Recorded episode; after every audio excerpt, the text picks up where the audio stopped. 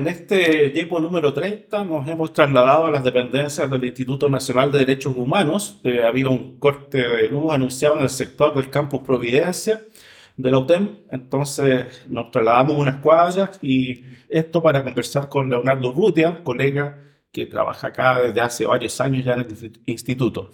Leonardo Urrutia Álvarez es bibliotecario titulado en la UTEM, estudió el máster en gestión de información de la Universidad de Granada, tiene varios diplomados a su haber en Derecho Internacional de los Derechos Humanos, en edición de publicaciones y en memoria. Él es encargado de memoria, archivos y documentación del INDH. Revisando el sitio web del INDH tenemos lo clásico, ¿cierto? La misión, la visión, la historia, quiénes somos. Y de ahí, para dar contexto, les voy a leer lo siguiente. El Instituto Nacional de Derechos Humanos es una corporación autónoma de derecho público creada por la ley número 20.405, destinada a promover y proteger los derechos humanos en todas las personas que habitan en Chile establecidos en las normas constitucionales y legales, en los tratados internacionales suscritos y ratificados por Chile y que se encuentran vigentes, así como los emanados de los principios generales del derecho reconocidos por la comunidad internacional. A diferencia de otras instituciones públicas, el INDH no está bajo la autoridad del Poder Ejecutivo, Legislativo o Judicial, y aunque se financia con fondos públicos, es autónomo e independiente. En la historia, la creación del instituto, se dice que eh, en el mundo y en la región en las últimas décadas se han venido creando en la mayoría de los países instituciones destinadas a la protección y educación de los derechos humanos. En Chile, la creación del INDH estuvo en sus inicios contenida en las conclusiones del informe RETIC de 1991, con el propósito de crear una cultura respetuosa en torno a los derechos humanos. El INDH nace así como un espacio que mira reflexiona y revisa la historia de nuestro país con el fin de instalar los derechos humanos en nuestro presente e impulsarlos con fuerza y permanencia hacia el futuro. Así que le agradecemos mucho, Leonardo, porque nos estás recibiendo en tu institución y junto a Cristian Cabeza, director de Diego, vamos a conversar sobre estos temas, sobre tu trabajo profesional en el instituto y de otros colegas que también están ejerciendo acá profesionalmente. Muy buenos días. Buenos días, Guillermo, Leonardo. Muchas gracias por estar aquí con nosotros, por invitarnos también aquí y comenzar preguntando en términos generales, pero quizás con una definición más apropiada al contexto, a la fecha, a la realidad de Chile, qué significan los derechos humanos hoy para Chile y cómo nosotros como profesionales de la información tenemos una relación directa con los derechos humanos. Buenos días, Guillermo Cristian, gracias por la invitación. Claro, hay, hay, que partir diciendo que la biblioteca está muy ligada a la labor de bibliotecario, bibliotecario está muy ligada a los derechos humanos, partiendo por una cuestión tan básica como es el acceso a la información. El papel de las bibliotecas eh, el día de hoy me parece que está muy ligada a la idea de entregar contenido, información, considerando que una de las fuentes principales de información hoy son las redes sociales, los periódicos diarios online, donde hay mucha información falsa o errada, eh, me parece que la biblioteca es un foco, un punto donde podemos encontrar el contenido más estructurado, más, más de base, y me parece que por ahí va, el trabajo de, la biblioteca eh, como tal. En parte hemos tratado algunos de estos temas en episodios recientes, el tema de la desinformación mm. y cómo nosotros como profesores tenemos un rol activo respecto de cómo podemos crear una cultura que sea resistente o que sea capaz de manejar múltiples fuentes de distintas calidades para tener un, un pensamiento crítico, una visión crítica de las fuentes de información.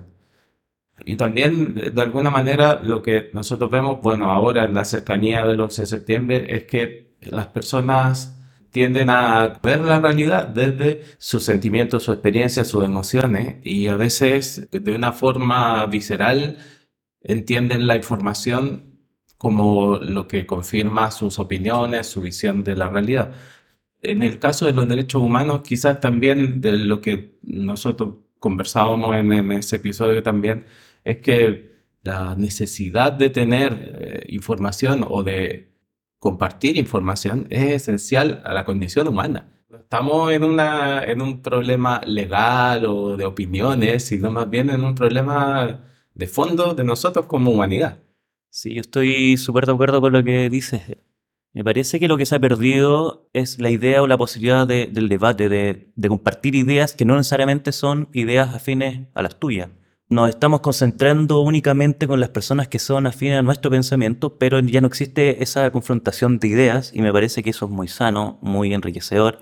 Es súper fácil argumentar algo con la persona que está al lado tuyo que piensa igual que tú. Yo creo que la riqueza de tener información, de poder conversarlo, es precisamente aquello. Debatir los puntos de vista distintos, tratar de llegar a acuerdo con los contenidos, con las bases, con, con las fuentes que uno estima sean serias, que podamos confrontar, pero siempre en el campo de la idea. Me parece que eso es lo que estamos en un problema actualmente porque nos hemos encapsulado y cada cual tiene su público objetivo, sus cercanos y no tiene, que son afines, insisto, en el mismo pensamiento, pero no hay, no hay confrontación ni debate en el buen sentido de la palabra de, de las ideas. Leonardo, en lo profesional, en tu trayectoria, tú trabajaste antes en la Universidad de Chile, recuerdo, y luego, desde diciembre del 2011 ya hasta ahora, casi 12 años en el Instituto Nacional de Derechos Humanos. ¿Cómo ha sido tu, tu trayectoria, tu evolución, si lo podemos decir de esa forma, en el cargo y qué tipo de aportes has podido hacer como profesional a esta institución? Sí, efectivamente yo llegué cuando el, el instituto se había creado hacía muy poquito, un año. Yo llegué a hacerme cargo de un centro documental que no existía. Es la clásica historia que tú vas a un centro documental, pero en el fondo era una bodega, literalmente era una bodega. No teníamos ningún libro, no teníamos estantería, no teníamos nada. Era el espacio físico. Y, esto es una clásica historia que deben haber, haberse las contado ustedes muchas veces, y es como el bibliotecario o la bibliotecaria llega a instalar, a, a ganar campo, a instalar una biblioteca, a instalar un espacio donde podamos tener los libros de partida con las condiciones necesarias para crear un centro de documentación, una biblioteca. Y empezar también a transmitir la información, dar acceso a la información, eh, a las fuentes para que se valide ese espacio en la institución y se entienda que lo que ocurre eh, generalmente es como que la, la biblioteca es el lugar de un gasto que no va a tener un- una devolución económica. Y por supuesto que ese no es la mirada que hay que dar, ¿no? Partimos con un pequeño presupuesto, con muy pocos profesionales. eh, llegué a hacerme cargo de un centro documental, a instalar un centro documental. Después vino un colega a apoyarme y de a poco empezamos a darle un espacio al centro documental. A- a- primero era un trabajo muy interno. Era entregar acceso a información de la, de la materia esencial nuestra, que es derecho humano y derecho en general, a los funcionarios y funcionarias, pero después abrimos ese centro documental y empezó a tener un, un- un mayor eh, flujo de, de usuarios y ya se empezamos a avanzar. Yo hice un, un diplomado, como mencionabas tú, de edición de publicaciones, entonces cuando llegamos también estábamos nosotros como institución posicionándonos, empezamos a sacar publicaciones, había muy poco derechos humanos, esta es la institución de derechos humanos del país. Como tú bien mencionabas, esto es parte de una de las recomendaciones del informe RETI, se demoró varios años en que nosotros nos pudiésemos instalar hasta el 2010, que es cuando se crea la ley del instituto, eh, y empezamos a eh, sacar contenidos. Esos contenidos iban en distintos formatos, no estaban muy ordenados, digamos así. Lo que nosotros hicimos también es crear un comité de publicaciones, establecer una línea gráfica para que las, para que las publicaciones tuvieran una coherencia. Entonces tú ibas a instalar una marca gráfica, ibas a decir, ok, este libro es del instituto porque tiene el logo a la derecha abajo, porque tiene una guarda la, la portada, porque es de ciertos colores. Los contenidos también empezamos a avanzar en eso, en homologar algunos términos que eh, las personas, nosotros entendieran lo mismo por el mismo eh, término. Así que fue un trabajo bien interesante. Eh, a partir del año 2012-2013 también nos tuvimos que hacer cargo de, de los activos de, de la Comisión Balist 1 y Balist 2 que por mandato, por ley, nosotros somos custodios eh, y es nuestra responsabilidad preservarlos. También ahí avanzamos en otro campo que tiene que ver con los archivos. Se creó un proyecto para preservar esa documentación, tanto física como digitalmente. Entonces eh, empezamos a incorporar a otros colegas del área de la biblioteca, del área de los archivos, y creamos un, un- un equipo que está todavía trabajando en ese proyecto. Estamos terminando, llevamos digitalizado el, más del 90% de la documentación, que no es poco, son más de 60.000 carpetas.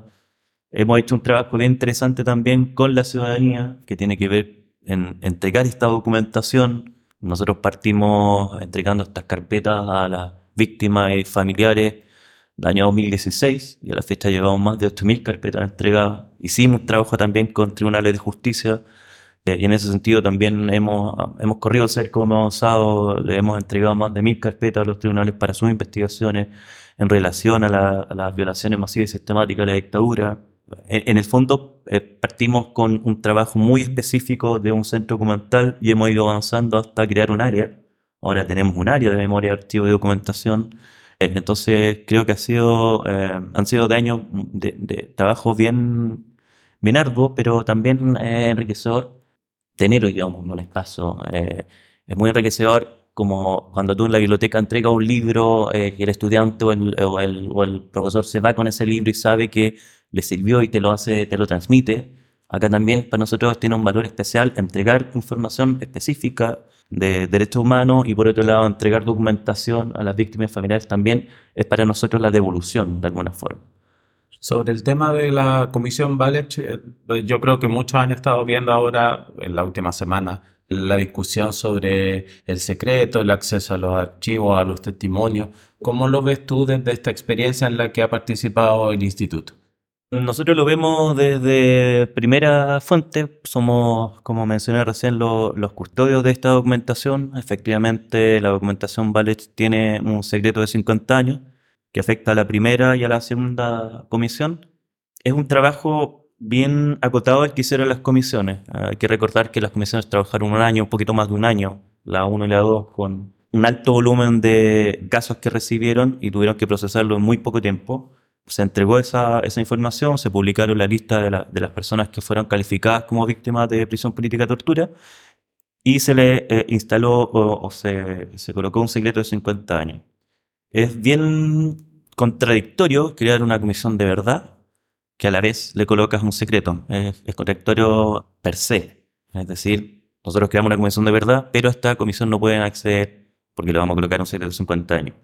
Ahora, hay otro punto que también es necesario recordar, que esa información o los testimonios que se entregaron a esas comisiones son para una calificación, no son para una investigación eh, judicial. El fin de toda comisión de verdad es eso, es esclarecer los hechos en el sentido de que se cree una convicción los comisionados y comisionadas de que esta persona fue víctima de, en este caso, prisión política tortura. El, el punto de inflexión acá es que los titulares, es decir, las víctimas, sus familiares, tienen el derecho de acceso a esta documentación y si ellos estiman pueden publicar la documentación o no. El problema surge cuando yo publico una, eh, un testimonio o la información donde se afecta eh, los derechos de una tercera persona que puede estar mencionada allí. Estos relatos tienen, eh, pueden imaginarse ustedes, todo tipo de hechos, delitos, violaciones a los derechos humanos, lo más graves que se puedan imaginar. Entonces publicarlo no es tan simple. Se afecta el derecho de otras personas que no quieren aparecer públicamente en los hechos. Entonces creo que hay, hay, una, hay una cuestión que tiene que conversarse allí específicamente y siempre con los titulares de la documentación. Ha sido un, tema recurrente. Nosotros como institución lo hemos colocado en las recomendaciones de nuestro eh, informe anual.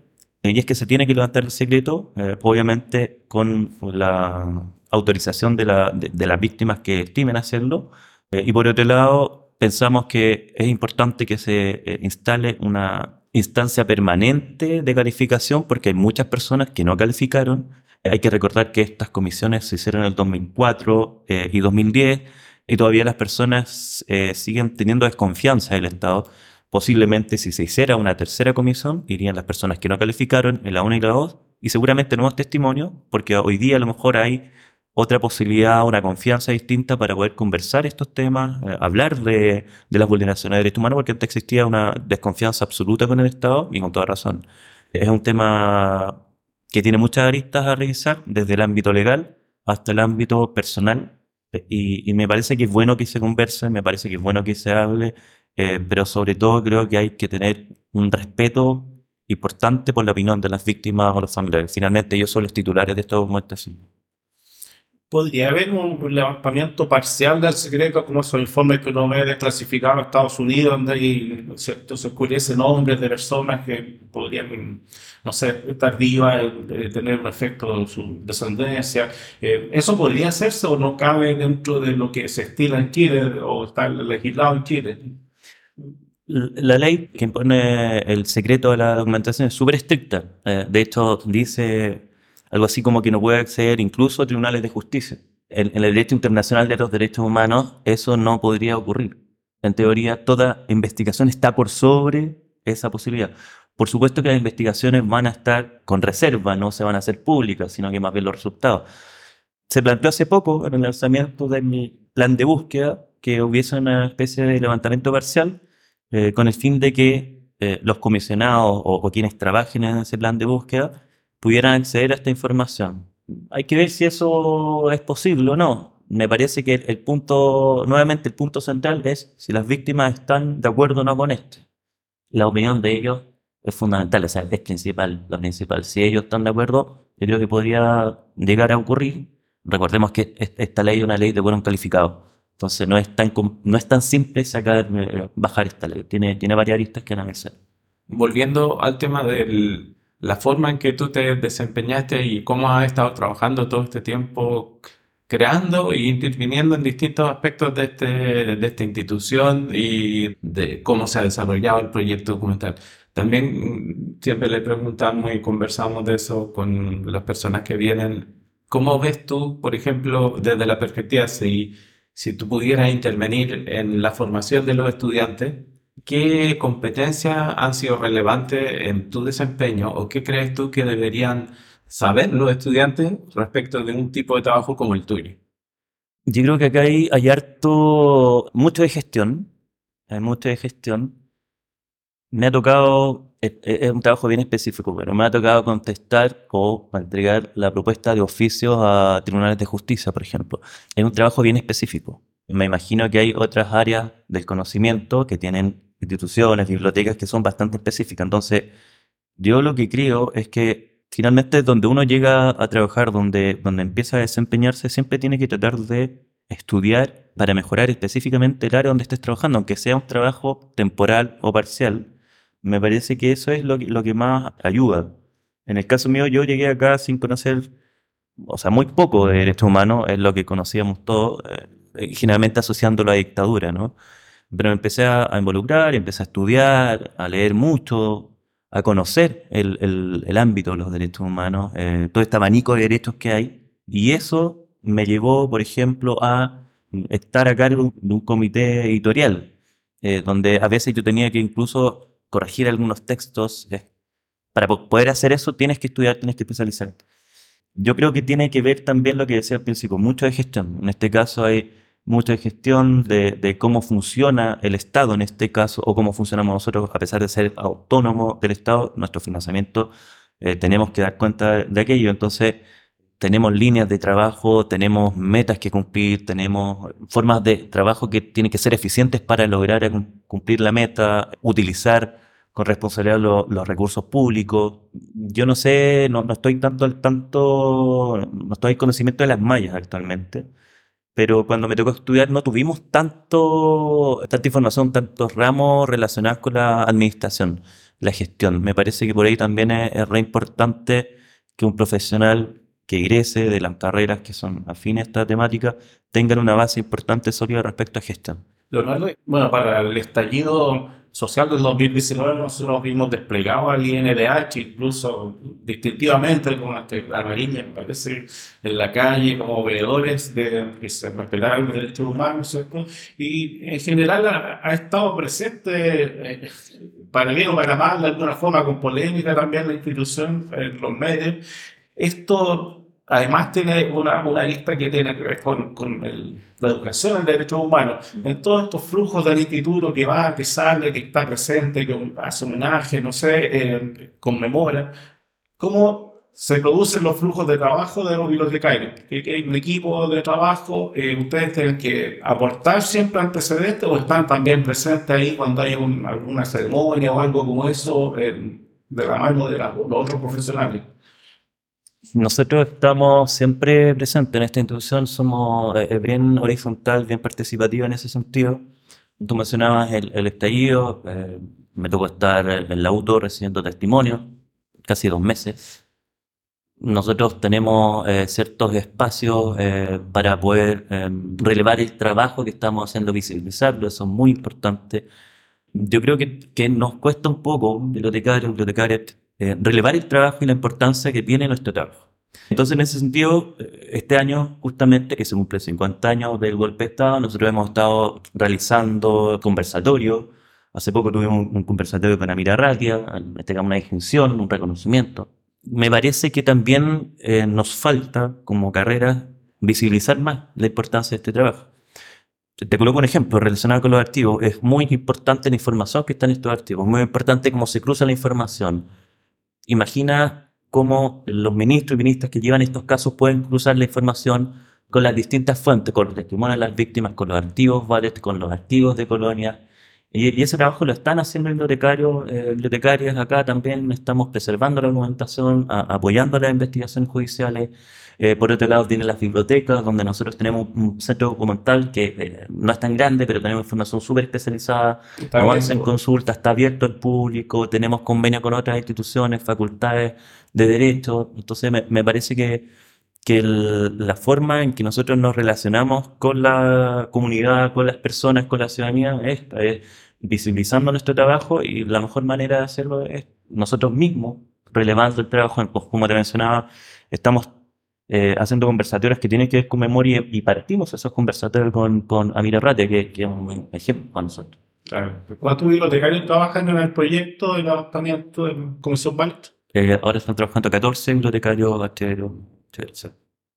Volviendo también al origen del INDH en el contexto del informe RETIC, porque en el informe RETIC la idea era darle a Chile un sistema de prevención basado en la educación, en que las personas entendieran que los derechos humanos no son algo de un grupo o enfocado en un problema, sino que es algo que afecta a todos de muchas formas. Y la creación del INDH es como una pieza en ese contexto. ¿Tú cómo ves en el futuro cercano el desarrollo del proyecto del INDH, e, incluyendo la biblioteca, digamos? Sí, uno de, de los mandatos del instituto es particularmente la promoción, protección de los derechos humanos y la educación en derechos humanos. Incidir en las mallas curriculares no es fácil. Los cambios de la educación son largos, son eh, cambios a, largo plazo. Y nosotros somos una institución relativamente joven, tenemos 12 años. Eh, hemos avanzado, sin duda, pero no nos falta. No, siempre es un, es un, trabajo que nosotros sabemos que, que estamos en deuda porque es abismal el trabajo que hay que hacer, es muy grande. Imagina incidir en una malla de la Escuela Carabineros, por ejemplo. Seis, costó mucho, pero seis. Pero si tú consideras o, tomas en cuenta la cantidad de colegios que hay a los que tenemos que llegar, la cantidad de universidades a las que tenemos que llegar, es un trabajo gigantesco. Sin embargo, creo que se ha avanzado. Creo que esta institución se tiene que fortalecer, sobre todo en estos tiempos. Tiene que fortalecerse estamos en todas las regiones, pero tenemos que fortalecer los equipos de regiones. Es, un trabajo del día a día, es complejo porque cuesta que las personas entiendan que los derechos humanos no solamente son dictaduras, no solamente memoria. Los derechos humanos son desde medio ambiente hasta eh, el acceso a la información, que es lo que más nos, nos toca a nosotros. Yo creo que, que hay mucho trabajo por hacer y espero que esta institución que nació a raíz de el trabajo de las agrupaciones de la sociedad civil eh, para que cumpliera esta función. Eh, espero que la, podamos cumplir. Estamos trabajando eh, constantemente en eso.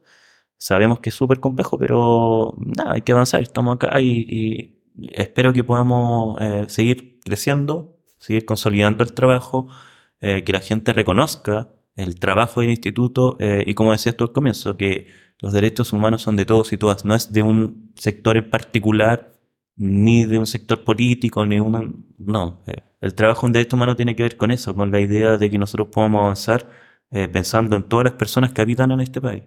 el derecho de vivir en paz, está los derechos de los niños, de los adolescentes, de las personas transgénero, por ejemplo, de los adultos mayores, los derechos a la educación, los derechos ciudadanos en general la verdad es que sí, es muy amplio el tema como tema, pero estamos a 50 años del golpe de Estado y desde luego que esto incluso en nuestras vidas, en nuestra biografía, en nuestra familia, la historia reciente de Chile. Tenemos una herida abierta. Eso es obvio, es evidente que la dictadura nos golpeó fuerte y el golpe de Estado fue un golpe. para el país. Recientemente, para cerrar, los presidentes, los cuatro presidentes que están vivos, ¿cierto? Eduardo Federico Stagler, Ricardo Lago, Michelle Bachelet y Sebastián Piñera firmaron la carta denominada Compromiso de Santiago por la Democracia Siempre y me voy a permitir leer esta carta, el texto completo, para que quede en llevo, porque efectivamente eh, es algo, una declaración que debiéramos suscribir y conocer ampliamente. Si que tenemos una deuda como generación, es una deuda de transmitir a, las nuevas generaciones, a nuestros, propios hijos, ¿cierto? El, valor de la democracia y el dolor de la dictadura. Creo que eso eh, no lo supimos hacer. Yo incluso he pedido perdón a, a postulantes a la carrera últimamente porque no pudimos transmitir nosotros estos valores. Así que al menos tenemos un pequeño consenso que creo que vale la pena considerar. El texto dice, nuestro país gozó durante más de 140 años, casi sin interrupción, de una democracia en continua evolución, de un orden constitucional estable y también de respetables y sólidas instituciones republicanas que eran objeto de admiración y prestigio en el mundo entero. Al cumplirse 50 años del quiebre violento de la democracia en Chile, que le costó la vida, la dignidad y la libertad a tantas personas, chilenas y de otros países, queremos, más allá de nuestras legítimas diferencias, comprometernos en conjunto a, son cuatro puntos. Uno, cuidar y defender la democracia, respetar la Constitución, las leyes y el Estado de Derecho. Queremos preservar y proteger esos principios civilizatorios de las amenazas autoritarias, de la intolerancia y del menosprecio por la opinión del otro. Dos, enfrentar los desafíos de la democracia con más democracia, nunca con menos, condenar la violencia y fomentar el diálogo y la solución pacífica de las diferencias con el bienestar ciudadano en el horizonte. 3. Hacer de la defensa y promoción de los derechos humanos un valor compartido por toda nuestra comunidad política y social, sin anteponer ideología alguna a su respeto incondicional. 4 fortalecer los espacios de colaboración entre Estados a través de un multilateralismo maduro y respetuoso de las diferencias, que establezca y persiga los objetivos comunes necesarios para el desarrollo sustentable de nuestras sociedades. Cuidemos la memoria porque es el ancla del futuro democrático que demandan nuestros pueblos. Muchas gracias, Leonardo, por recibirnos acá en el INDH en esta fecha que es significativa para todos. Yo también te agradezco. Yo creo que también algo que yo escuché esta semana que me llamó la atención fue que la clave en el concepto de los derechos humanos y quizás en esta reflexión es la humanidad, el ser humano. Y que si no estamos cerca de eso, no vamos a poder avanzar del punto en el que estamos. Por favor, para ti, la despedida, lo que tú quieras. No, nada, agradecerles la invitación. Eh, me parece un espacio muy importante que tiene que ver con lo que hablábamos recién, de conocer experiencias interesantes, distintas de otros colegas. Me, parece que, mm, nosotros tenemos una responsabilidad importante como profesionales, que es dar acceso a la información. Es base para nosotros trabajar con ello. Y creo que en los tiempos que corren, sobre todo eh, hoy con redes sociales, con informaciones falsas o, no precisas, me parece que el trabajo nuestro eh, es cada día más relevante. Y nada, agradecerle el espacio, creo que es muy interesante, lo, lo gusto muy seguido, casi siempre.